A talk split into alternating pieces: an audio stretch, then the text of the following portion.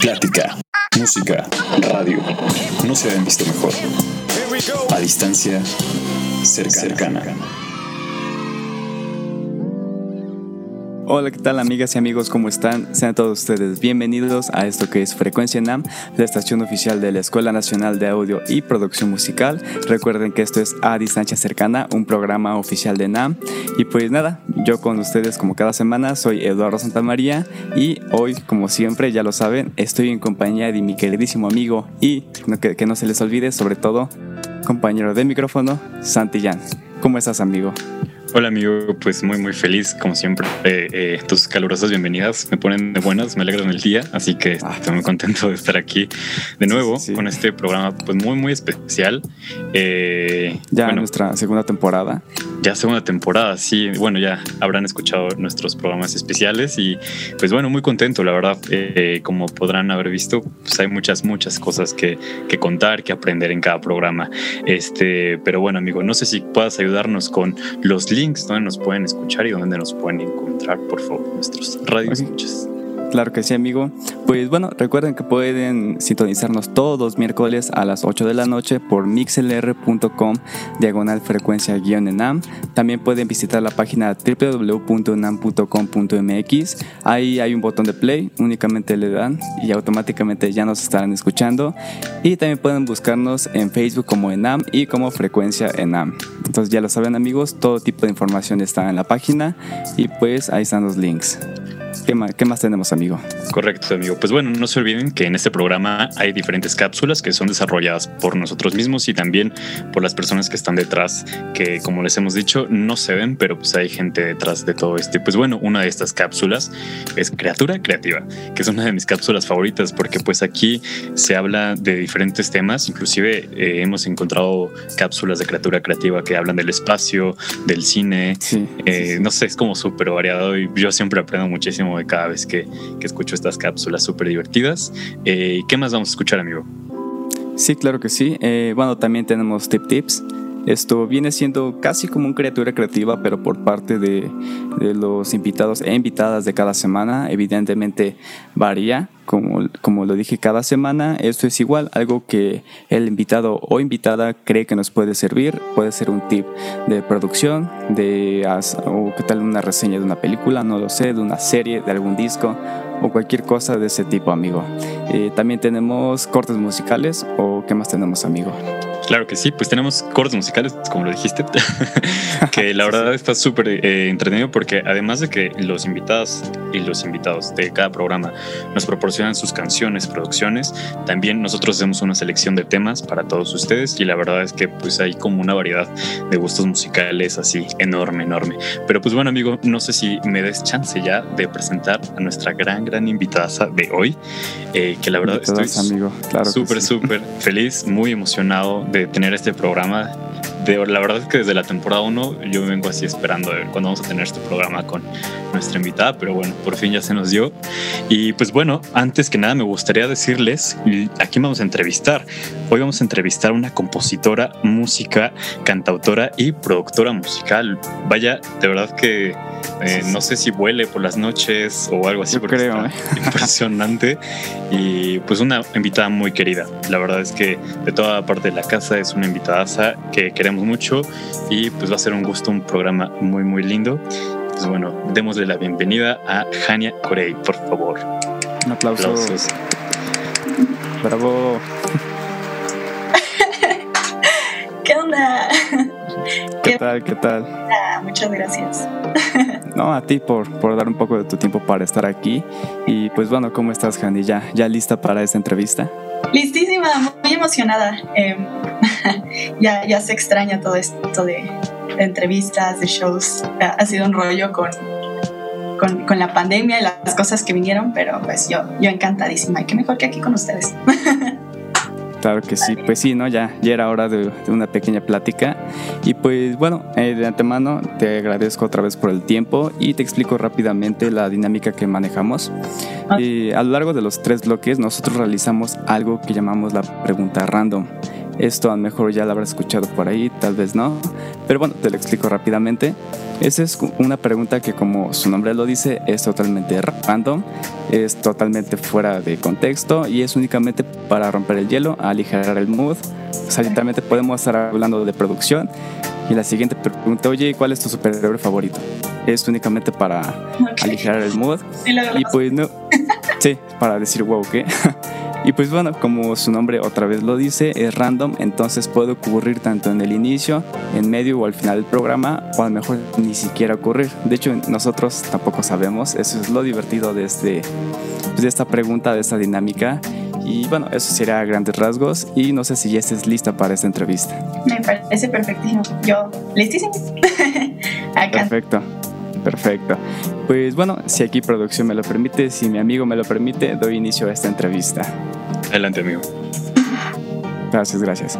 Y pues bueno, Jani, igual aquí ya tenemos un ritual, esto ya es conocido por todo nuestro radio escucha, y es abrir un poco para conocer al invitado e invitada, en este caso de cada semana, y es con la misma pregunta, la cual es, ¿quién es Hani Corey? Ok. Así, muy general. Una chica rara. empezar con, con, una chica distinta, em, apasionada de la música, de la producción desde, desde que tengo memoria. Em, empecé como más, más teatro musical, de ahí, vaya, siempre he estado involucrada dentro de la música y puedo decir que, que me apasiona cualquiera de las, de las gamas dentro de la, de la producción, tanto como artista, cantante, compositora, como instrumentista. Em, puedo decir que una apasionada de, de la música. Totalmente, creo que eso nos queda súper claro a todos nosotros, que eres como súper apasionada con lo que haces y súper entregada también, porque es, creo que es muy diferente, que hay mucha gente apasionada por algo, pero siempre falta algo, ¿saben? Como un punch, que la verdad, esa dedicación que, que admiramos muchísimo. Y pues bueno, como comentas, empezaste desde muy pequeña en todo esto. Eh, y bueno, creo que me gustaría saber cómo es que entraste, cómo te adentraste a este mundo tan pequeña. Claro, ah, híjole, mm, es que recuerdo desde, desde muy, muy pequeña, no sé cuál fue mi primer pensamiento con la música, pero bueno, a la par de la música me gustaba el cine, ¿no? Entonces empezaba viendo películas y venía em, el soundtrack de la película o cantaba un personaje, yo desde ahí ya estaba cantando, ¿no? Desde, desde bebé. Y, y por lo mismo empecé como Ah, tenían mis papás la, la escuela de, de producción. Entonces me acuerdo de repente que, que, estaban estos recitales de canto y yo desde chiquitita me colaba. Así de, ah, como que hay micrófono y no estoy cantando yo, ¿no? Entonces ahí, ahí me veían colándome en los exámenes de los alumnos. Así que hace esta niñita aquí cantando, me dijeron mis papás así como de, qué padre tu sueño de cantante, pero pues eh, hay que meterte a clases, ¿no? Em, empecé con teatro musical, más por la parte que me, me, llamaba la atención el cine de la mano con el canto. Y, y, yo me acuerdo que me aprendía todos los diálogos de todas las películas, entonces dije, yo quiero ser actriz, no empezar en este mundo de la actuación. Ya en ese mundo me di cuenta que me, que me encantaba cantar, eh, toda esa parte y de la mano con, clases de canto particulares fue que empecé como a estar en escenarios y dije, uff, de, de, aquí soy totalmente. Contrario a lo que muchos creían como que subir a un escenario y de repente esta sensación de, pues sí, de que hay gente viéndote, gente que no conoces, que estás como en un, en un punto que, que vaya, está fuera de tu, de tu zona de confort. Conmigo fue todo lo contrario, no sé qué chip me, cambió cuando me subí por primera vez a un escenario con gente desconocida, fue como... Me, me sentí totalmente en casa, fue, fue súper extraño, me, como si me hubieran, me hubieran soltado.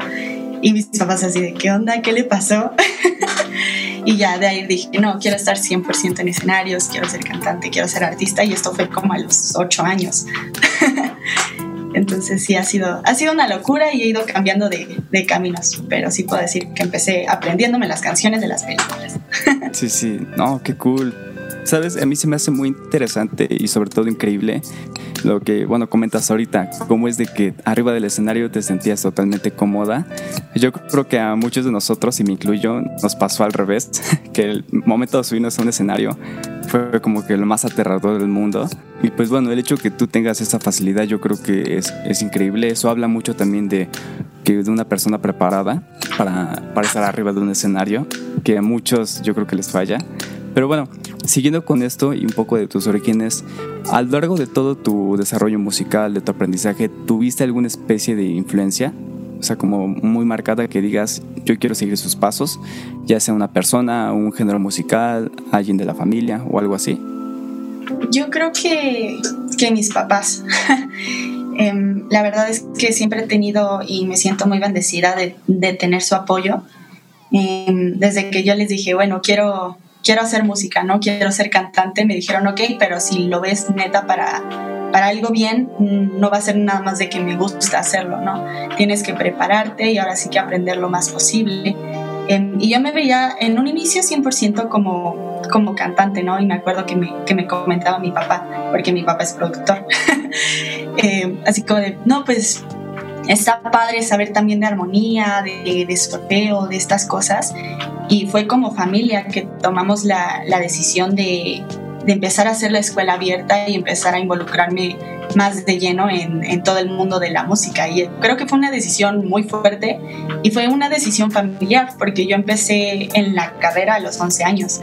Entonces, este cambio total de, de, mood, de decir, ok, tú vienes de un sistema normal de tu escuela, de pararte tempranito, tu recreo y toda esta onda, a, a soltarlo y, y, a estar rodeada siempre de, de, gente mayor, estudiar una carrera, ¿no? Y cuando yo estaba saliendo de sexto de primaria.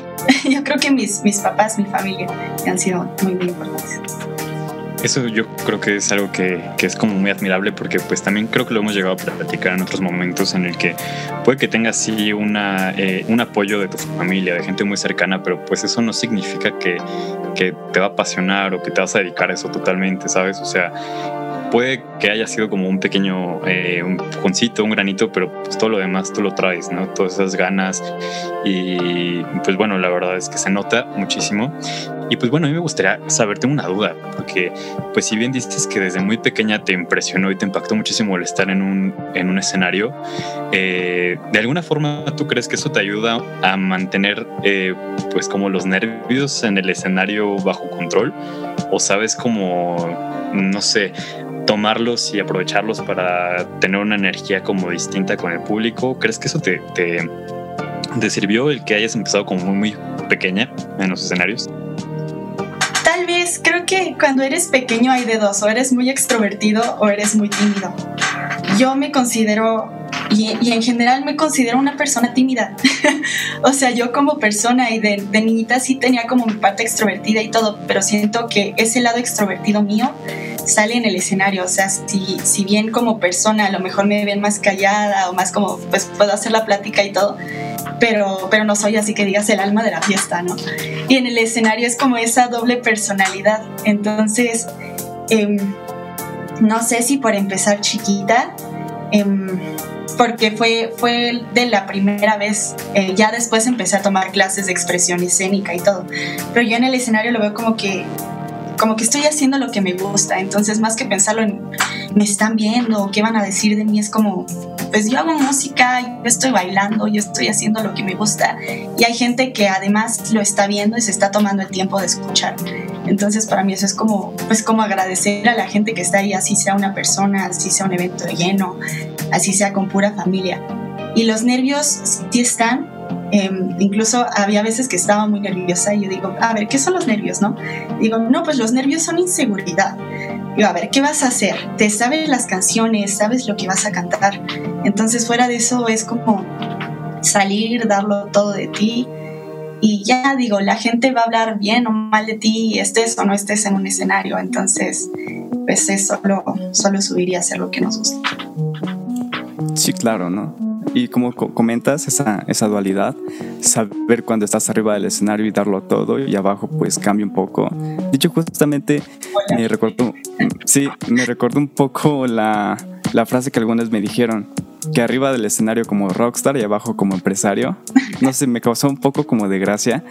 Pero bueno, aquí aplica, o sea, tan mejor un poco más tímida abajo, pero arriba eres la estrella, eres la rockstar. O sea, tenerlo todo nivelado y eso está muy genial.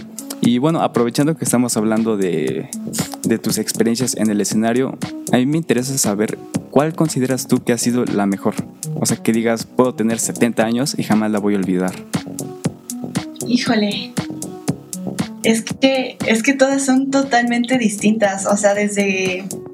Yo creo la primera vez que me subí con, con, gente externa, porque ya me subí a recitales y eso, y pues era muy divertido, ¿no? Pero ya en un artista, a, los. Es que acababa de cumplir nueve, como entre ocho y nueve años. Em, fue un día de Reyes. creo que esa no se me va a olvidar porque fue la primera vez que me subí. Eh, pues sí, ya formalmente como en este, en este modo artista. De hecho, no me subí sola. Eh, tenía, tenía un grupo, éramos cuatro, cuatro pequeñines. Muy en esta onda como de Timbiriche, grupo coreográfico vocal, estuvo súper divertido. Pero me acuerdo que mis compañeros se pusieron más nerviosos y yo sí fue como, de aquí salgo. Y otras experiencias, eh, no sé, cuando te toca cantar más en una bohemia, ¿no? Que de repente te pones mil veces más nervioso que, que en un zócalo, que en un lunario, porque es gente que, que conoce mucho de música o son, son compañeros compositores, compañeros artistas. Entonces, yo creo que cada experiencia es, es distinta, sin embargo, la, la, primera vez que me subí con, con Beats, se llamaba el grupo, es, es un bonito recuerdo. Me, me, gusta muchísimo esto que comentas de que, o sea, sí, tocar en, en, público pues es complicado. Bueno, lleva ahí como muchas cuestiones como personales, etcétera, pero pues cada escenario es distinto, ¿no? O sea, esto que comentas de que en una bohemia, por ejemplo, como que siento que inclusive uno eh, se desnuda más emocionalmente. Yo así lo siento como que un poquito... Claro eh, en mi mente, ¿no? Medio loco, que sí es como, ay, no sé, sí, yo creo que es más como más expuesto, ¿no? Justo, sí, a estar en un escenario con más gente, no sé, de alguna forma, como que no se sienten tantas las miradas, ¿no? O las personas cuando estás en un escenario, según yo. Pero ya cuando estás en una bohemia, sientes a cada persona, sientes energía, sientes cómo te ves, sientes esa conexión. Híjole, ya me es lo que me pone a sudar así las manos y ya estoy sudando de solo pensarlo. Pero bueno, ¿cuál es tu escenario favorito, tu público favorito? ¿Qué es lo que más te gusta o dónde te gusta más tocar? Híjole, es que, es que ambas. He estado del lado como más de showgirl y, bailarines y visuales y, todo esto, me acuerdo en el, en el show del Zócalo. Pero es justo lo que comentas, ¿no? Se siente una energía brutal de ver a a tanta, tanta gente reunida en un, en un, mismo espacio, los ves brincando, coreando las canciones y, y, es como una emoción bien chida y bien distinta a cuando, eh, cuando te toca estar con tu guitarra nada más, ya sin tanta producción, sin bailarines, en un banquito, toda la gente en silencio escuchando cada palabra que dices, ¿no? Es un público completamente distinto. Sin embargo, ambas, ambas me encantan. Yo creo, no sé si como del mood en el que ande, yo la neta en mis, en mis shows planeo hacer un poco de, de ambas porque, porque soy fan de ambas, ¿no? De estar conectada con el instrumento y con la gente, tenerla cerca y tanto la parte de, de generar adrenalina y todo el mundo ponerse a brincar. Entonces, no, no sé, no podría elegir uno. Creo que son, son muy distintos y ambos son son súper padres. Sí, muy bien lo dicen que cada escenario tiene su propia esencia y como lo comentabas ahorita, ¿no? Cada, cada experiencia es única. Eh, yo también he oído a otras personas que dicen lo mismo, que es más difícil tocar o hacer una actuación en frente de 10 personas a mil, porque las 10, o sea, literalmente sientes todas las miradas y pues vaya, eso es muy, muy bonito. Y pues bueno, aprovechando que seguimos hablando un poco de tus inicios, a mí me, me entró una duda la cual sería, bueno, ya hablamos un poco de tu parte musical, pero me gustaría abordar un poco tu parte en la producción. ¿Cómo es que te inicias en la producción musical? Claro, eh, fue a los, a los 11 años. Creo que ahí me, me ha servido lo de ser rara, que comentaba cuando me preguntaron quién es Jania ¿no? Porque yo nunca me he sentido de mi edad. Yo me acuerdo, ahorita veo a una niña de 11 y digo, es una niñita, ¿no? Yo a los 11 me sentía de 24.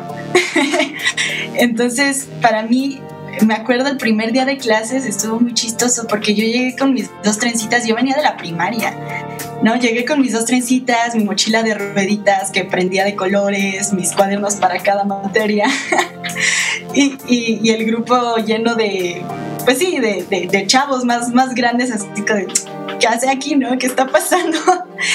y, y, materias, materias teóricas que para mí fueron mucho más complicadas porque no tenía a lo mejor toda esta base de matemáticas, ¿no? Que, que llevas en la escuela, logaritmos, toda la parte de audio.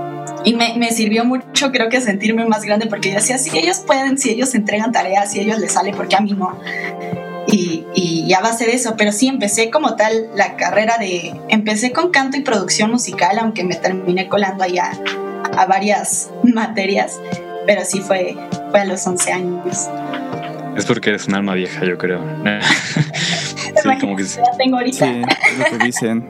Sí, es lo que dicen, ¿no? Y sí, sí pareces una viejita.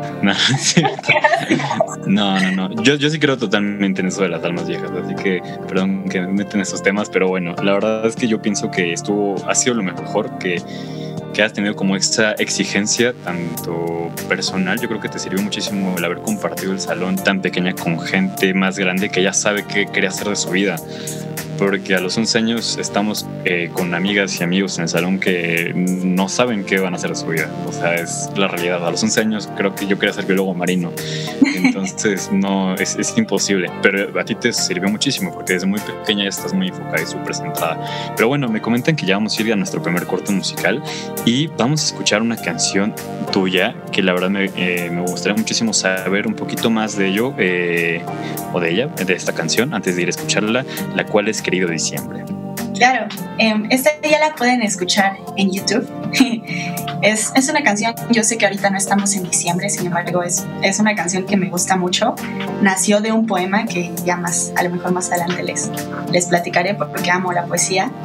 Eh, no es la típica, no es como el villancico navideño, es de, de cuando tienes una pérdida y se acercan estas fechas y te quedas recordando todo, ¿no? Entonces los dejo, los dejo escucharla y espero que Uf.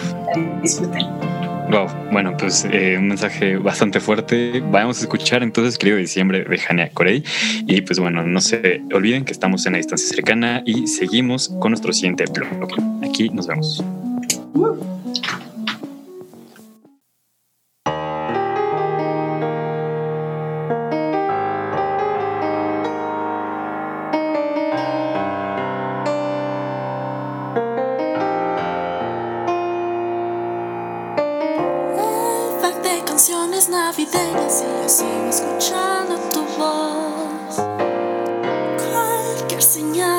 Lord.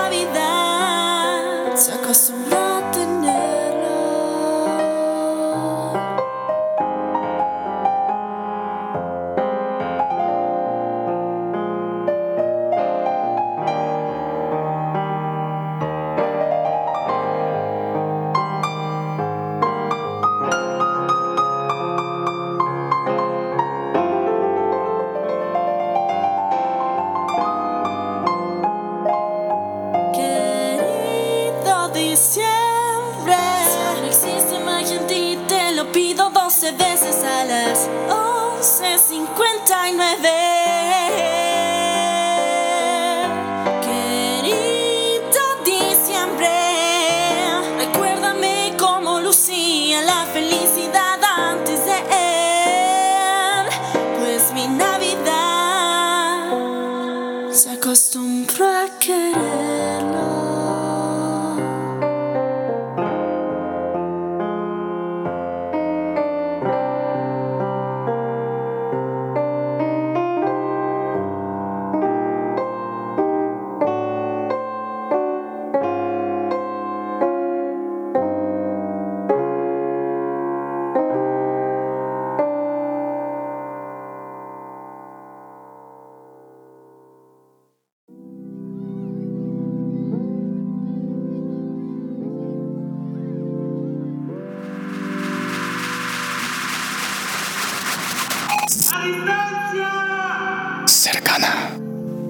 Y pues bueno, amigas y amigos, estamos de vuelta. Recuerden que esto es Frecuencia NAM a distancia cercana y estamos en la entrevista de Hani Corey.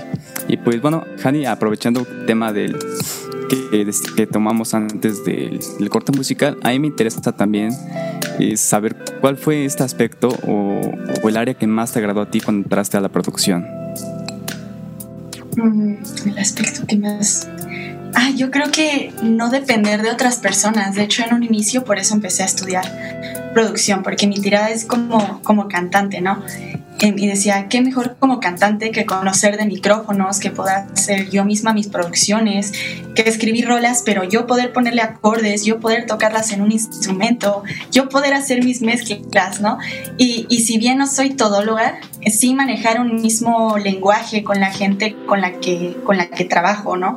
No llegar con un productor y decirle aquí como que métele como así como más rápido, como, ¿no? Sino decir, oye, quiero hi-hats en 16 avos, o quiero aquí un sweep, o mi rola está en cuatro cuartos, ¿no? Sino, o sea, por eso empecé a estudiar producción. Ya ahorita he hecho incluso producciones para otros artistas, mezclas y de todo un poco.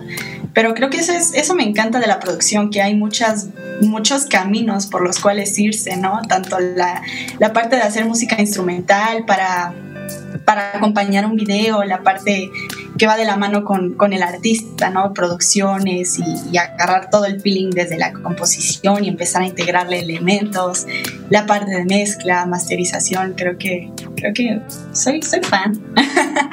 soy fan de los caminos de la producción, no, no me decido por uno 100%.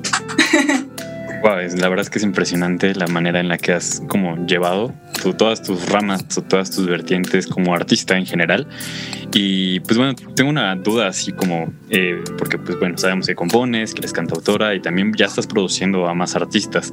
Y jamás te ha pasado, y así acá en confianza, que haces un trabajo para alguien y dices, ah, cara, está muy bueno, yo creo que me lo quedo. y haces otra cosa. Totalmente, pero, pero ha sido distinto porque me pasa como compositora. Apenas le estoy, le estoy haciendo unas producciones a mi querido Manuel Chávez, que ya pronto podrán, podrán escuchar, y soy muy fan de sus composiciones. Creo que eso es muy importante cuando produces a otro artista, que, que sea algo que te guste también, ¿no?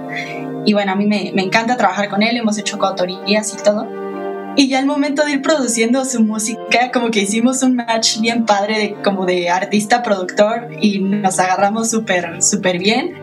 Y me dice, es que justo este sonido quería yo también, este sonido me encanta para tu rola. Y le grabé la maqueta con mi voz para, para mostrarle cómo va la estructura. Y me acuerdo que incluso acá, acá en casa es como de, ¿de quién es esa rola? Y yo, es la de, la de Manny, la producción. Quédatela. y igual es que soy, soy muy fan, ¿no? Y, sin embargo, bueno, es una producción que se trabajó específicamente para, para él, pero creo que es, es normal que pase. ¿Qué pasa cuando nos gusta lo que hacemos, cuando, cuando confiamos en, en nuestro trabajo y la persona con la que lo estemos, lo estemos haciendo? Ahorita me está pasando. Sí, claro, ¿no? Es cuando le pones ese empeño. Y bueno, eso yo también lo considero otro, otro plus, perdón, que, que das ese, ese 110%. Entonces, si te gusta es porque realmente lo estás haciendo como de corazón, te late. Y eso está muy, muy cool. Y bueno, aprovechando que ya entramos en esos temas más de la composición, a mí me interesaría saber eh, tu proceso. ¿Tienes algún, como algunos pasos muy específicos o literalmente pones un acorde, escribes una palabra o cómo es? Mm, la verdad me encanta irlo cambiando. Cuando, cuando trato de hacer lo mismo es cuando empiezan como que los bloqueos creativos. Me gusta mucho hacer coautorías. Eh, siempre te salen canciones completamente distintas cuando estás con otra persona Em, a veces empiezo con la armonía o empiezo con una producción ya, ya casi lista y sobre eso vamos armando. Em, a veces sobre la letra. A mí me gusta mucho empezar las rolas que más me han gustado, empiezan por un poema. Escribo un poema, me, me desbordo así con, con, toda la poesía, con todas las metáforas y ya después lo voy integrando em, con, con, la música, con, con la melodía y voy tomando las mismas frases del poema, pero siento que para mí es mucho más fácil ya tener, tener una idea como plasmada y, y lo integrando con, con, lo demás. Sin embargo, trato de ir cambiando el, el, proceso, pero ese, ese me gusta, les recomiendo si no, si no lo han intentado, que dejar que una rola nazca de un poema. Está súper padre. Y es algo impresionante, digo, yo creo que es como, y he estado en varias discusiones con este tema de qué es primero, la canción o este, bueno, digamos la música o la letra. Y, es como, pues que fue primero el huevo o la gallina. o sea, yo sí lo siento, porque no es una regla y la verdad sigo sin saber cuál es la respuesta. Y también en la música, yo no creo que exista una regla, ¿no? Como tal, pero yo creo que sí es bueno como tratar de salir de, de esa zona como de confort en la composición, ¿no? Como como lo hemos platicado, el hecho de que ya tengas como toda una estructura de que hoy que voy a sentarme en mi do y voy a hacer una progresión así y así y después una canción, o sea, como que se empieza a hacer un mecanismo no sano para la creatividad. Y, totalmente voy a aplicar esa, esa técnica, ¿no? De empezar desde un poema y pues ver qué, qué me va llevando, ¿no? que al final, eso por ejemplo de la poesía, me gustaría saber también cómo, cómo entraste en la poesía, eh, cómo fue que, porque es un mundo totalmente, o sea, es un mundo aparte de la música, la producción, es otro mundo, entonces, ¿qué, qué te hizo entrar aquí? Eh, pues yo se lo agradezco mucho a Jorge Vélez, mi maestrazo. yo, yo no leía poesía, ni sabía qué era la poesía, ¿no? Como que está el estereotipo de lo que es la poesía, el cliché de la poesía, ¿no? Que algunos dicen como de, ay, no sé si me encanta. Y me acuerdo que yo, yo empecé tomando clases de, de composición, incluso antes de, de entrar al taller de, de, la Sociedad de Autores y Compositores. Y y me acuerdo que la primera clase dijo, de tarea van a escribir un poema como ustedes crean que es un poema, ¿no? Y van a hacer un autorretrato. Entonces estuvo, estuvo canijo y bueno, yo, yo no sabía si iba rimado, si no iba rimado y, y me acuerdo que en sus clases nos leía poesía y yo, además la forma en la que Jorge le poesía es como wow, no, me, emocionaba un montón y a partir de ahí, de escuchar su emoción leyendo los poemas, yo terminaba la clase y me metía a buscar y a leer más y me la pasaba escribiendo y todos los recursos literarios que veíamos en clase los, los aplicaba. O sea, fue como, como un año que estuve muy obsesionada con la poesía. Ya, ya ahorita he metido incluso para para convocatorias y esa onda y como, como poeta puedo decir que estoy fue bien chistoso porque empezó como, pues sí, como un juego, ¿no? De meter convocatorias y a ver qué pasa. Y en una de esas quedó, quedó seleccionado un poema este, de erotismo poético que, que está publicado en, en, España. Entonces, pues, no, no me lo esperaba. Ese y uno de Poesía Luz de Luna. Es, están en una, en una antología. Em, y, y, pues está bien padre como, como de, de cositas que uno hace por amor pueden, pueden salir cosas como, como más grandes. Yo sí soy muy fan de, de estar leyendo todo el tiempo, de estar como construyendo nuestras almas, no sé. Siempre estar investigando, tanto de música como de otras cosas. De hecho, tengo aquí al lado un libro, o sea, es, es, es, otro tip de vida, ¿no? Estar, estar leyendo, estar investigando, salir de la zona de confort.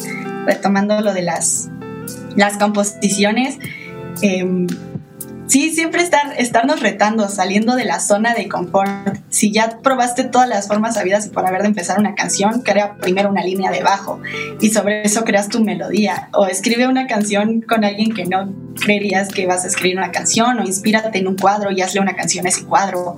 Contéstale una canción a tu compositor favorito. Imagínate que eres una chava y habla como una chava, cambia de personaje, de punto de vista. Eso, eso es lo bonito de, de, escribir y de poder crear mundos y salirte por completo de la realidad, tanto de la composición como de la poesía, por eso van súper, súper de la mano. Ya me viajé. No, está bien, está bien. Qué cool, ¿eh? Sabes, no, no lo veía de esa manera, pero, pero sí es cierto. O sea, la poesía es un mundo muy, muy amplio. Y bueno, justamente creo que lo que platicábamos, hablábamos de la poesía, de cómo cómo no solo es a lo mejor decir un poema en frente del público y bajarte, sino es, es vivirlo. Y como lo comentas, como lo hacía el profe, este Jorge Vélez, o sea, la vive. O sea, no solo lo, la leía, sino la vivía. Y eso estaba totalmente increíble. Y pues bueno, justamente ahorita que comentaste lo de el tiempo que estuviste en la sociedad, autores y compositores, ahí me surgió esta duda. ¿Cómo fue tu experiencia ahí? Fue una locura. yo creo que en ese salón han sido, ahí sin nervios totalmente. Más que cuando tuve la oportunidad de estar en el Zócalo que cualquier otro show, yo creo, y esos no eran shows, no eran bohemios, no eran oficiales, ¿no? Todo el tiempo fue, fue un reto estar ahí. Yo me acuerdo que, que incluso cómo juega la, la psicología del artista, no del compositor, yo me acuerdo que igual nos presentamos con un poema, un autorretrato y me acuerdo que ahí la primera clase fue como todos desnudarnos, como todos saber la realidad de cada quien, porque además expresado en poesía, eh, decía Jorge que la poesía empieza donde se terminan las palabras, ¿no? Cuando ya no sabes de qué forma continuar algo, empieza la poesía, porque empiezas a crear metáforas y, y todo esto, y creas otro universo y presentarnos así, o sea, no fue como de hola, soy Jania Corey y me gusta la música, sino fue un autorretrato, lo más profundo de todo. Y, y todos, me acuerdo que un común era que, que nos sentíamos desnudos ahí. Era como de, no, no sé por qué estoy aquí, para mí todos a mi alrededor son unos monstruos y bueno, yo voy a dar lo mejor de mí, ¿no? Y era como, como que no inventes, yo me siento así, tú te sientes así, todos nos sentimos así y mis respetos a todos maestrazos de, de compañeros sentados, eh, pues sí, cada día en ese salón. Y me acuerdo que, eh, que empezamos con eso y de repente nos pasaban a leer los poemas y nos decía Mónica, ese tiene estructura de canción, pasa enfrente y cántalo. ¿No? Entonces, que pase y, lo cante, o sea, ahí hay un piano, hay una guitarra, vas, ¿no? Porque así nace y no depender de la inspiración. Eso es algo que me gustó mucho del taller, de, enseñarte también la composición como profesión, de no depender de ahorita no estoy inspirado o ahorita estoy bloqueado, sino, sino saber de dónde sacar palabras y dónde, de dónde estar creando constantemente.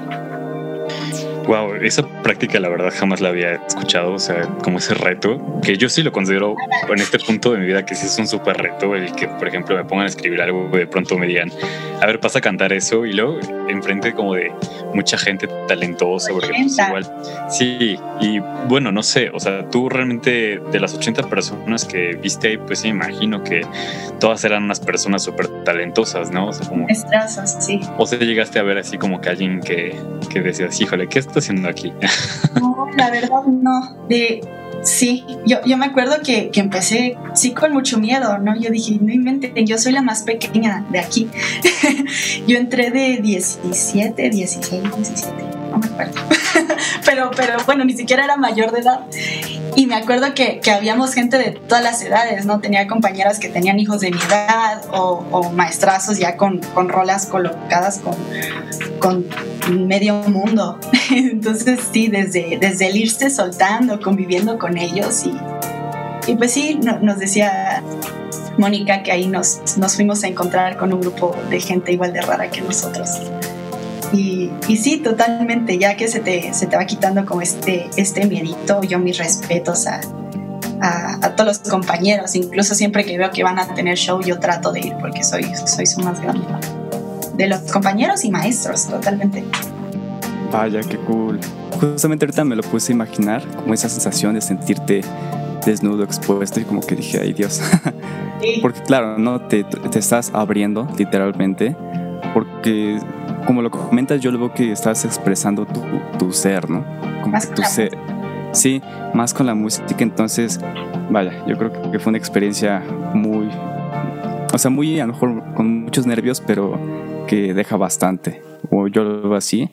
Y pues, bueno, aquí me avisan en producción que es momento de una pregunta random. sí, sí, sí. A ver. Y es, va algo así. Si hicieran una canción de tu vida, ¿Qué artista te gustaría que le hiciera y de qué género? Ay, santo padre. qué difícil. ¿En qué género? Híjole. Ay, no sé, yo, yo hasta siento que sería un instrumental. de esos como de siete minutos, así que, que van pasando por un montón de cosas.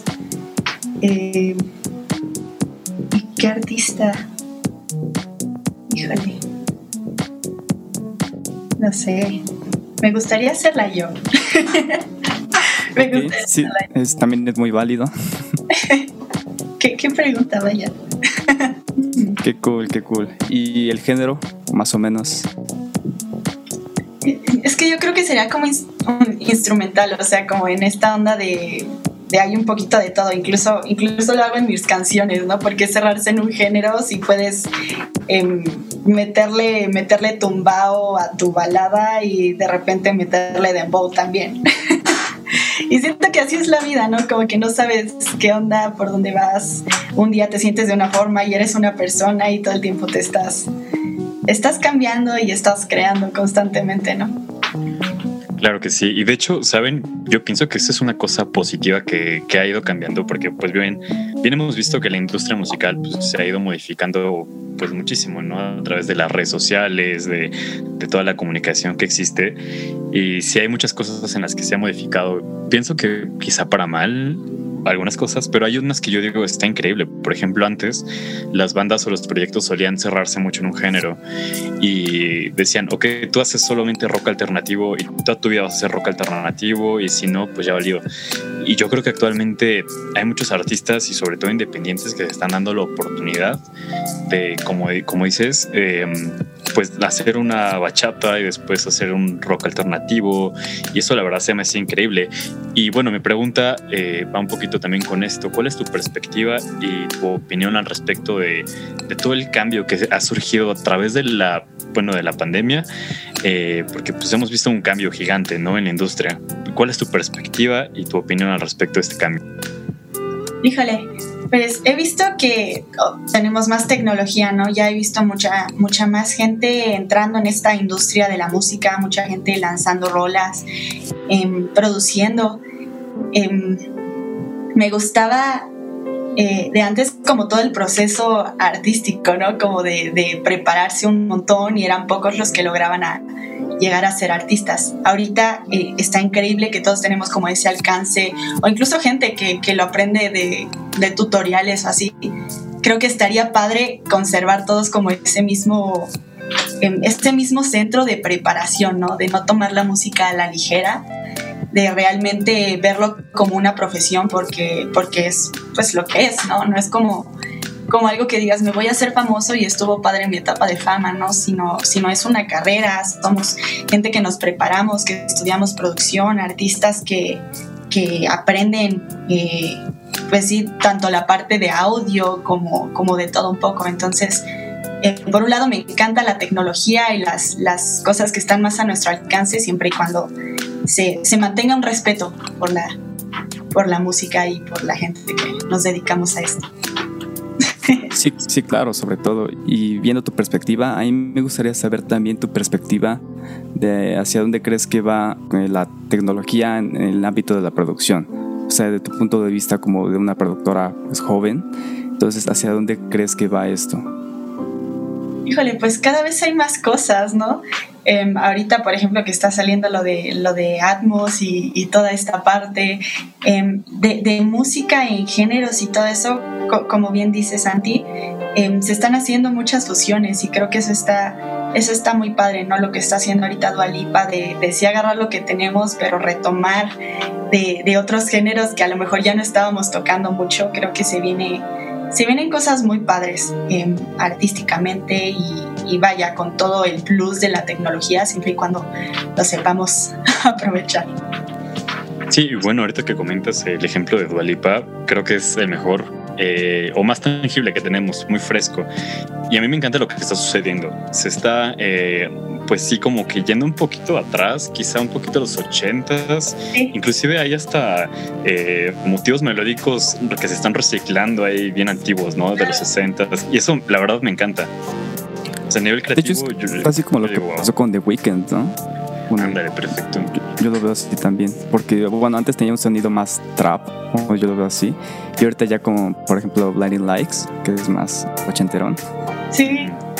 Es que eso está súper padre, o sea, tener tu línea como artista, tu género, pero ya no estás cerrado a que solo hagas pop o solo hagas rock o solo hagas tal, sino ya se están haciendo fusiones de todo. Incluso con el urbano y la banda había escuchado el rock y el reggaetón, eh, cosas que, que, no creí que fueran a pasar y, y, son muy distintas y eso está, eso está bien padre, como que agarrar géneros que, que ya conocíamos y empezar a hacer fusiones y empezar cada quien a crear, a crear lo suyo, ¿no? También el, el mariacheño, ¿no? que empieza como, como una fusión. Entonces está, está buenísimo, no hay que cerrarlo. Justamente, sí, pues todos los géneros tienen así como algo súper hermosísimo que darnos. Y, eso yo lo acabo de aprender, o sea, y les confieso que hace ratito, hace ratito antes de la entrevista, estaba escuchando a Cristian Nodal. Y, y yo antes era de los que estaba así peleadísimo con la banda, o sea, de verdad odiaba la banda, decía no banda, no reggaetón, y ahora está escuchando a Cristiano Alejandro Fernández, pero eso al final enriquece muchísimo nuestro sonido, o sea, nuestra, nuestro mismo género se enriquece por otros sonidos. Entonces, pues bueno, eh, nada más para reformar tu comentario, pues no se cierra ningún género, pero pues bueno, ahorita igual ya me comentan en producción que vamos a ir a nuestro segundo corto musical, que de verdad eh, estas entrevistas vuelan, pero creo que está más, ¿no? O sea, ya, no sé, no, no, está increíble, está muy divertido esto. Pero bueno, ahorita. ¿Mandé? Hacemos el after ahorita después de la entrevista. Yo creo que sí, porque ya me voy a quedar picado de plática. Pero bueno, eso ya no saldrá en cámara. Pero bueno, ahorita vamos a hablar sobre tu próxima canción que vamos a escuchar, la cual es No en esta vida. Así que por favor podrías comentarnos un poquito más de esta canción. Sí, sí. Em, e, esta canción, la, primera vez que la presenté fue justamente en Sácame en la, la sociedad con, con, mis compañeros y así. Em, es, es, una canción que le escribí al corazón. no todo el tiempo le, le estoy hablando al, al, corazón como si fuera una persona. Entonces, también los dejo escucharla. Yo, yo no, no, sé qué tanto platicar las canciones, mejor decidan ustedes. Qué brutal, qué brutal. Eh, ya, empezando con esto de escribirle al corazón, es wow. Yo, yo le debo muchos cafés a mi corazón, así que, pues bueno, qué lindo que le hayas escrito esta canción a tu corazón. Entonces, pues bueno, vamos a escuchar No en esta vida de Jania Corey. Estamos en A Distancia Cercana, frecuencia en AM. Y pues bueno, no se vayan, seguimos a nuestro tercer bloque y último, por desgracia. Pero bueno, aquí seguimos, no se vayan. Dime qué quieres hacer.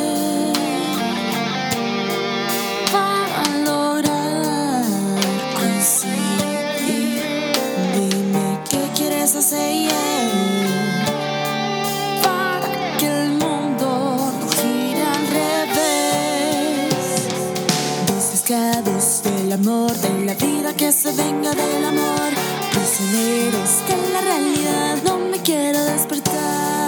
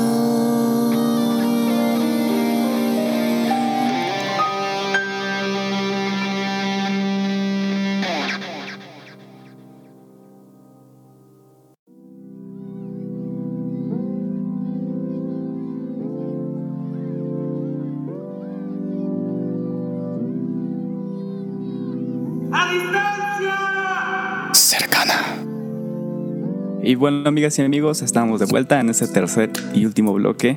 Híjole, se me fue volando esa entrevista. Y recuerden que estamos en Frecuencia Nama, a distancia cercana, en la entrevista con Hani Corey. Y pues bueno, Hani, eh, cambiando un poquito de tema, a mí, bueno, esta es una pregunta que se la suelo hacer a los invitados e invitadas que hemos tenido. No siempre, pero en este caso sí me interesa mucho tu, tu perspectiva, tu respuesta. Y sería, ¿en qué punto de tu carrera consideras que estás? Híjole, yo creo que en un punto de mucho aprendizaje. Em, me ha abierto mucho más como al lado de, productora, porque en un inicio como pensaba nada más producir para mí era algo de, no, pues yo hago mi música y mis cosas, ¿no? Y ahora con todo lo de la pandemia y eso, eh, como que abrí mucho los, los ojos en ese aspecto de, bueno, si sabes producir, si escribes rolas, si te gusta, ¿por qué quedártelo como solo para tu música o solo para tus cosas, no? Entonces, estoy en un punto de probar muchas cosas, ha sido un año bien retador, eh, venciendo muchos, muchos miedos que, que traía. Entonces, me, me, siento contenta y espero que, que se vayan abriendo muchas más puertas. Ahora sí que que seguir tocando, seguir tocando puertas y echándole muchas ganas, ¿no? Porque no es, no es un camino fácil, pero hay que, hay que seguirle dando siempre, siempre. Absolutamente. Voy a sonar medio viejo con mi comentario, pero pues es que sí se nota que tienes un, un futuro muy brillante por delante. Digo, este, la verdad es que sí, porque pues eres muy dedicada, súper talentosa y pues estás muy enfocada en la vida. Pero también me gustaría conocer un poquito esta parte de Jania soñadora. Eh, soñadora en el aspecto de, pues bueno, ¿dónde te ves en unos 20 años? ¿Qué te ves haciendo en estos 20 años, o más bien en 20 años?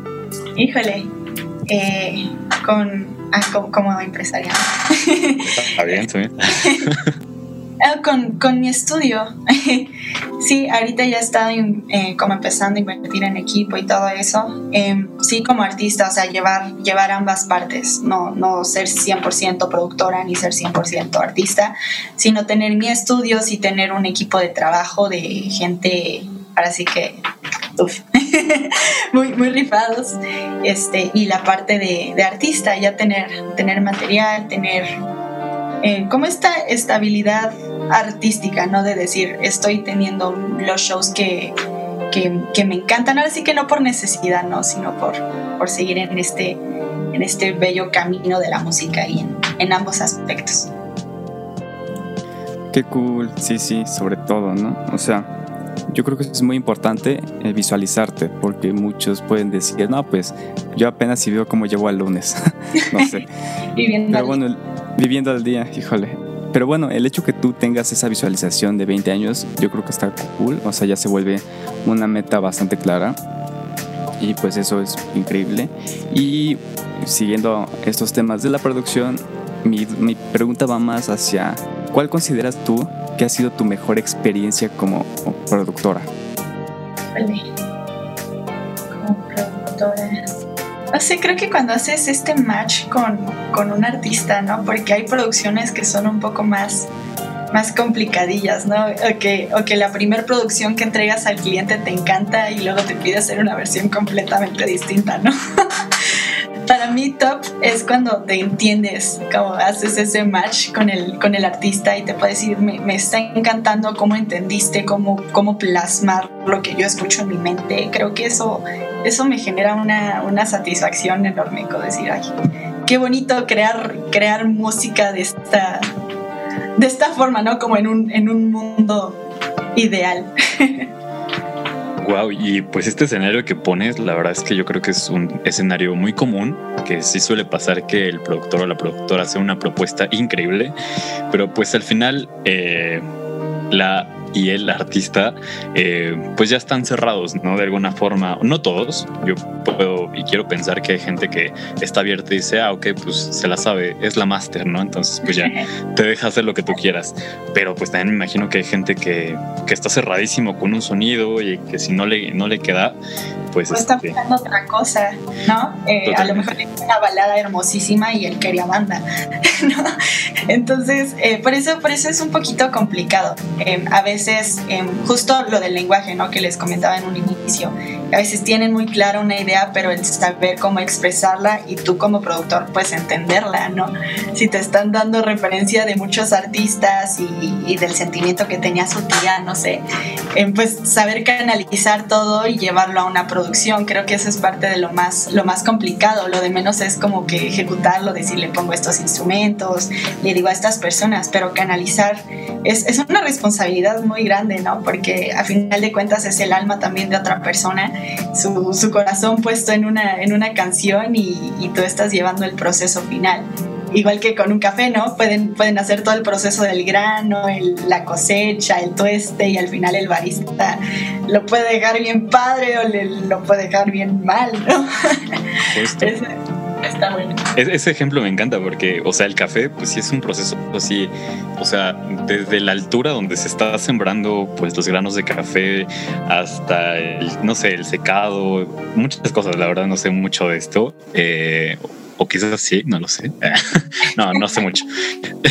Pero al final un gran café se puede arruinar porque apretaste demasiado la prensa en el maneral y ya con eso ya te fregaste todo lo que venía detrás.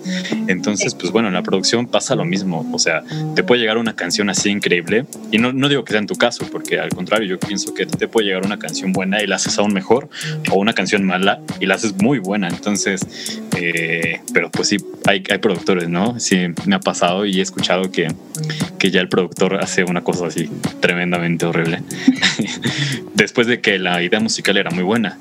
Entonces sí es mucha responsabilidad. O sea, coincido contigo. Y pues bueno, creo que me gustaría saber eso. ¿Alguna vez te ha pasado que, que de plano llega a tu estudio alguien que dices, híjole, eh, ponte a hacer café o otra cosa, no sé, está muy mal. No, no digamos nombres, ¿no? Porque pues igual no, no problemas.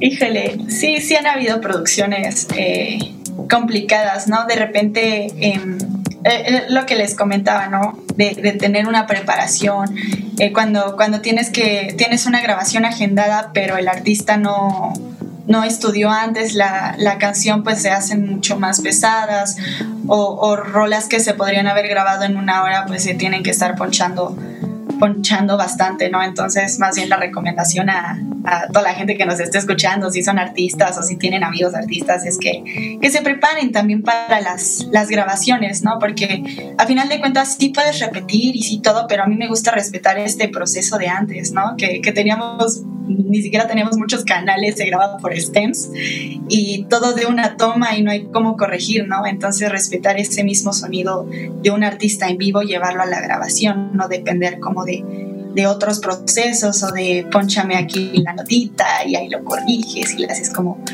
como puedas, ¿no? Sino de realmente prepararse desde antes para, para una grabación. Sí, claro, ¿no? Y, bueno, aprovechando esto, ¿alguna vez te ha tocado como, o más bien como productora, te ha tocado ahí que venga como con el ego muy grande? Porque bueno, creo que todos conocemos a artistas que llegan así como de, a mí nadie me dice qué hacer. ¿Y eso te ha tocado alguien así? Sí, sí, de repente es complicado porque, bueno, yo empecé a hacer grabaciones desde los 11, entonces pues un poco es, es ganármelos porque pues me, veo más chiquita o porque es como de, ¿tú me vas a grabar? que, que, empieza un poquito complicado al inicio y ya después se, se va calmando un poco, pero es como que estar consciente también de, de, esto y ahora sí que todo se demuestra, ¿no? Eh, estar, estoy muy segura de lo, que, de lo que voy a hacer, de las grabaciones, incluso para dirigir a alguien, ¿no? Porque de repente es de, no inventes este artista la experiencia del mundo que tiene, las grabaciones que ha hecho y está desafinada esta nota, ¿no? ¿Cómo se lo voy a decir? pero creo, creo que parte mucho de la, de la seguridad de uno mismo como productor y decir perdón o, o de saber reconocer tus errores, ¿no? También si, si lo estás grabando y de repente te clipeó algo. Pues esto de la idea errónea de que la edad es sinónimo de experiencia y madurez y, y no. O sea, yo sí me he llevado unas sorpresas de conozco, platico con gente de 50 años que luego dicen comentarios que digo, no inventes, o sea, de verdad me estás diciendo esto. Y luego platico con, con chavos o chavas de 15 años y hasta ellos es pues, algo como, wow, esta, este, esta perspectiva no la conocía. Entonces, pues bueno, creo que también ha sido una cuestión que, que a ti te ha tocado como vivir, ¿no? De primera mano, el hecho de que has estado como siempre envuelta en un, un ambiente como de mucha gente mayor y, tú siendo como más joven, pues yo creo que es algo que, que, pues no sé si te explicaron cómo manejarlo, pero pienso que lo has manejado bien y no sé si tomaste un curso. Como, no, ha sido un rollo. A ver, cuéntanos un poquito. Sí, pues desde creérmela yo, ¿no? Porque yo mismo me decía, o sea, a veces decir, sí, estoy más grande y con gente ya con mucha experiencia, y es como de, no inventes, tú eres la pequeña, ¿qué le vas a decir algo, no? Y, me acuerdo que me, me, ayudaba mucho mi papá de, no, pues tú sin miedo, ahora sí que, que estudiaste, sabes lo que estás haciendo y pues, pues también tu, tu tiempo vale, tu, tu dedicación, tus, tus exámenes, todo el tiempo que le has dedicado, ¿no? Entonces creo que eso es importante, ¿no? Sin importar la edad que tengas, tú mismo confiar en tu trabajo y en las cosas que estás haciendo y, y también saber reconocer em, los errores. Y, lo que mencionas de la edad, yo justo aprovecho para hacer este el comercial, que tengo un curso online de, de iniciación a la producción musical para niños. Y justo empezó por esto, porque de repente empezar a estudiar producción o lo que sea, o estudiar lo que sea, te dicen necesitas tal edad o necesitas tal papel, ¿no? Siendo que podemos empezar desde más pequeños, todo depende como de la dedicación que, le, que le des. Entonces yo dije, voy a crear este curso, es completamente online, están produciendo desde la primer clase, es un curso corto, bueno, dura, dura un mes. Eh, y, está padre porque, porque empiezan a hacer eh, ritmos de batería, em, también lo que son los loops, un lenguaje musical real. Em, empiezan a trabajar en, en, DAOs, empiezan a grabar, a conocer un poco más de esto, de los elementos de una producción y al final hacen una, una producción completa sobre un backing track de, de Michael Jackson, sobre una capela le hacen, le hacen todo, toda la pista. Entonces, esto, esto lo, lo han tomado incluso mis hermanos, ¿no? Yo la primera prueba la hice con ellos a ver si le entendían, porque dar un curso para niños tan pequeños es tienes que ser lo más claro posible.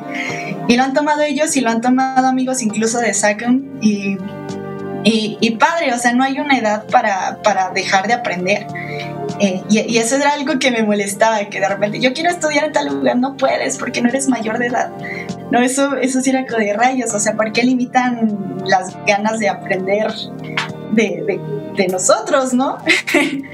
Eh, y bueno, también por eso, por eso nació este curso, ahí lo, lo pueden buscar como en AM Online y ahí está, curso de producción musical quizás. Vaya, qué cool. Y pues sí, ¿no? Como comentas, me ha dicho, lo comentaban ustedes hace rato, que no, no hay como edad para decidir hacer algo. En tu caso, el más notorio de que cuando se quiere se puede como comentabas, que a tus 11 años ya, empezaste con eso de la producción, con la música. Y pues está muy cool. Y bueno, qué curioso que abordas este tema, porque a mí también me interesaba. Y de hecho es una pregunta que tenía aquí anotada, y es sobre la docencia. Entonces, ¿tú cómo, cómo llevas este, este, este proceso de enseñar?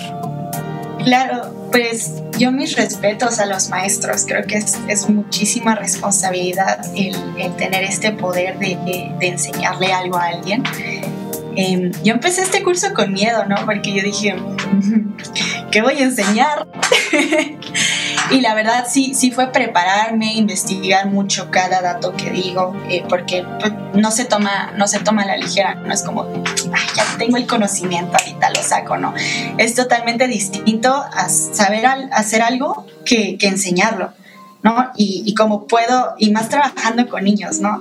Hacer que les guste la producción o que digan, qué horror, no, asco, no, ya no quiero saber nada de la música. Entonces, pues sí, tener mucho cuidado desde el lenguaje, que sea, que sea muy digerible, estudiar mucho cada, cada elemento que, que iba a decir para, para hacerlo muy digerible. Eh, y los programas, en el, en el curso se trabaja con, con programas gratuitos, que sabemos que entre distintos en DAOs, ya sea Logic, Pro Tools, traen como una misma base, ¿no? De tu ventana de transporte, tu ventana de edición, la ventana de mezcla. Y, y estos otros DAOs son, son en línea, entonces no necesitan como que pagar una licencia o esta, o esta parte que también lo hace más fácil para, para ellos. Y es como una pintadita de lo que es la producción, para que digan, ¿saben qué? Si me, si me gusta, o puedo empezar a hacer rolas, o ya vi que de aquí sí se puede, ¿no? Sí, pues es, es, buenísimo esto que nos compartes de que hay posibilidades de hacerlo, porque pues tiene la idea, que puede que sea cierta, no lo sé, de, bueno, no, no es necesario y no es forzosamente que para ser productor o productora pues tengas que invertir mucho dinero. Eh, o bueno, es que la verdad ya estoy confundido ahorita con esto. O sea, tú piensas que sí. ¿Y qué le dirás a esas personas que, que están como con la duda de dedicarse a la producción, pero sienten este límite como, pues, digamos, económico? ¿Y qué les dirías? Claro, eh, yo creo que sí hay que invertir, pero como, como en todo, ¿no? Eh, digo, a lo mejor empiezas a escribir y necesitas una pluma y un cuaderno. Con la producción igual. Y, y, creo que de tu mismo esfuerzo y de las mismas cosas que vas aprendiendo y haciendo van saliendo trabajos y con eso lo puedes seguir invirtiendo. La verdad es que creo que sí nunca dejas de invertir, pero porque es algo que nos gusta, ¿no? Bien podrías trabajar con tu compu, tu, mouse y tu teclado o hacer producciones en el iPad, ¿no? Ahorita con, con cada aplicación que sale buenísima. Eh, pero nos gusta, ¿no? De repente debatía con, con, mis papás o con mi familia de ¿qué quieres de cumpleaños? Y pues una interfaz, no un micrófono. Eh, y es que es algo que nos gusta, ¿no? Te emociona comprarte una interfaz, te emociona comprarte un micrófono, a diferencia de otras profesiones que a lo mejor dices, oh, no, no me encanta este, tener la nueva actualización de Excel. a nosotros es, es, como parte de nuestra vida y de nuestros gustos y creo que es algo bien padre, ¿no? De repente dices, no necesito este plugin, pero ¿cómo lo deseo? Y pues te das el gusto. Entonces, sí, sí, ah, claro. Sí, podemos empezar, empezar con algo un poquito más, más básico y ya de ahí lo, lo vas creciendo y con tu mismo trabajo vas saliendo para más. Pero se puede. Sí, sí, sí, ¿no? Como comentas, mientras vas trabajando, el equipo se va pagando solo. Entonces, bueno, está bastante cool. Y, y bueno, rápidamente retomando un poco la, la parte de la docencia, me quedé con una pregunta que bueno, igualmente me interesa mucho tu perspectiva, porque igualmente es una pregunta que cada persona responde muy diferente. Y es de tú, tú cómo ves, o sea, es más fácil enseñarle a lo mejor a niños esta parte de la producción de la música o a gente mayor. Vale. No sé, es que simplemente ser maestro creo que ya, ya lleva mucha responsabilidad. Hay gente que le es más fácil darle a gente, a gente más grande. Mi papá empezó dándole clases a gente que le doblaba la edad.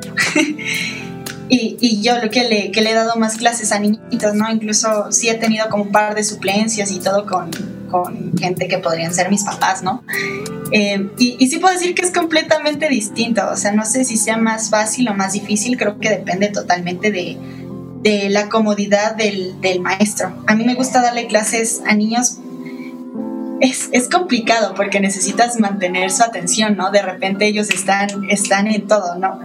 Entonces, por ejemplo, clases de piano a, a, niñitas de 9, 10 años, o sea, a lo mejor le puedes dar media hora, una hora antes de que se empiecen a ir por otro lado.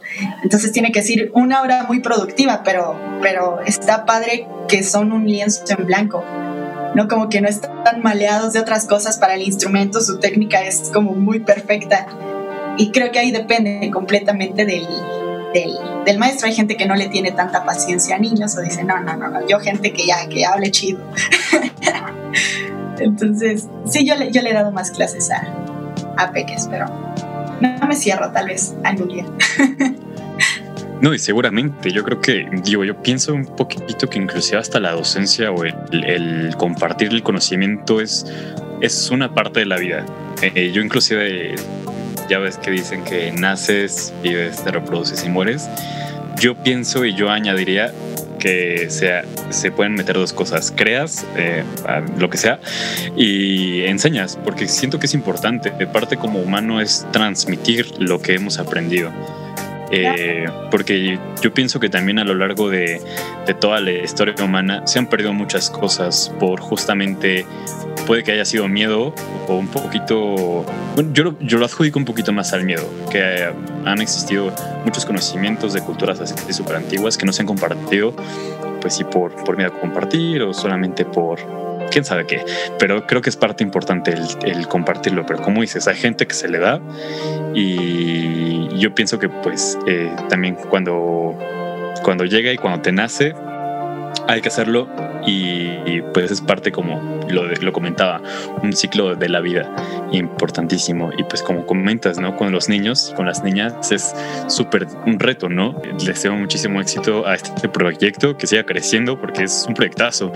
Realmente estoy seguro que cualquier niña y niño que llegue a tus manos va a crecer con las mejores eh, fuentes y fundamentos de la producción musical. Entonces, muchísimo éxito y no sé, ahorita que dijiste que tocando o con sus producciones, o sea, estaría súper increíble algún día escucharlas, deberías de sacar ahí como un show de como una especie de semana cultural, pero de kids.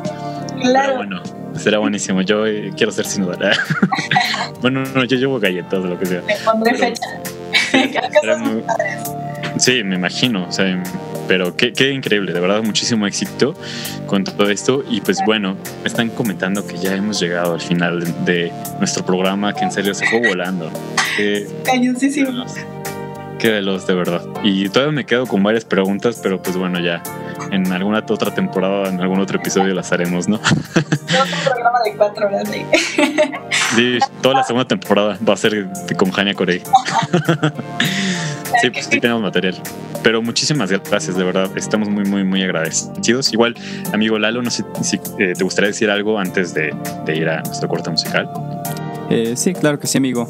Pues bueno, Jani, de antemano muchísimas gracias por prestar un poco de tu tiempo para esta entrevista. Eh, igualmente te deseo mucho éxito en este proyecto, en tu carrera y en lo que venga. Y pues nada, te mando un fuerte abrazo a ti y a toda la producción. No, muchísimas gracias por, por la entrevista. Se me pasó de volada y, y qué mejor que compartir con, con, dos amigazos y profesionales también. Los, los admiro, compañeros. Y, qué padre todo este programa, ¿no? Sí, Sí, pues bueno, e igual como ya estamos en la segunda temporada y pues cada temporada, como lo hemos dicho, seamos nosotros, seamos nuevas, sean nuevas caras, como sea, es un proyecto muy, muy lindo y pues ya estaremos escuchando y viendo o platicando, no sabemos, eh, en unos, unos meses, años, con lo que vengan, ¿no? Y, y, pues bueno, muchísimas gracias, de verdad, de verdad, ha sido una práctica, plática increíble. También muchas gracias a todas las personas que están detrás. Eh, como lo comentábamos, hay otras personas allá detrás y muchas gracias a todas estas personas. Y pues bueno, ahorita ya para ir a cerrar este, este bloque vamos a escuchar una canción que se llama Hold You. Por favor, ¿podrías comentarnos un poquitito respecto a esta canción? Claro, esta, esta canción habla de un duelo, de cuando estás con una persona y quieres estar, pero a la vez sabes que no es bueno, pero quieres seguir. Em, eh, trae una fusión ahí de, español y, algunas partes en inglés.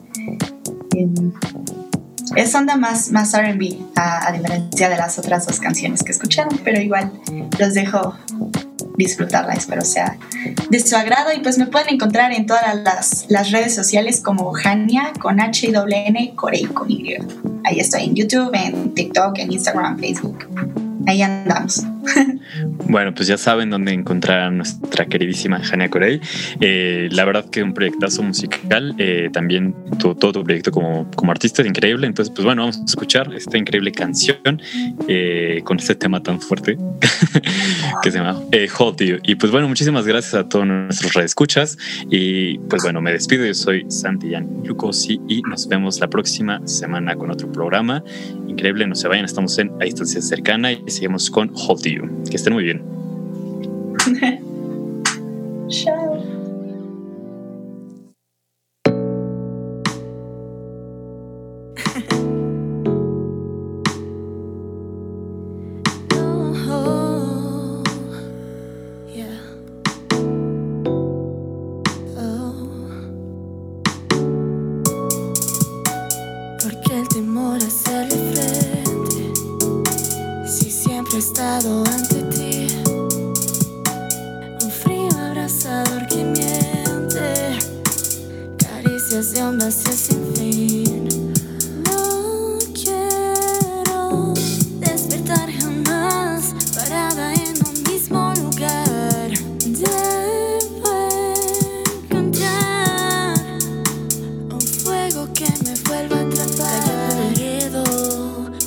más que mi cuerpo. Perdón si fallé, si no me encontré. Quisiera viajar en el tiempo, probando a perder, pensando en tu piel.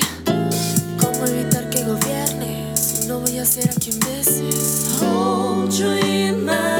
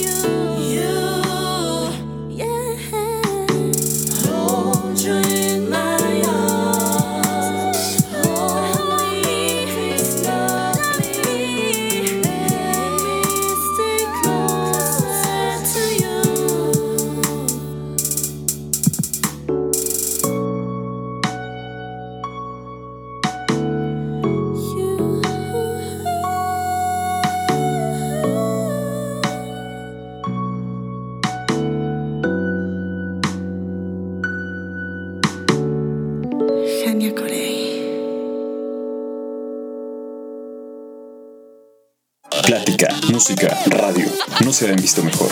A distancia, cercana. cercana.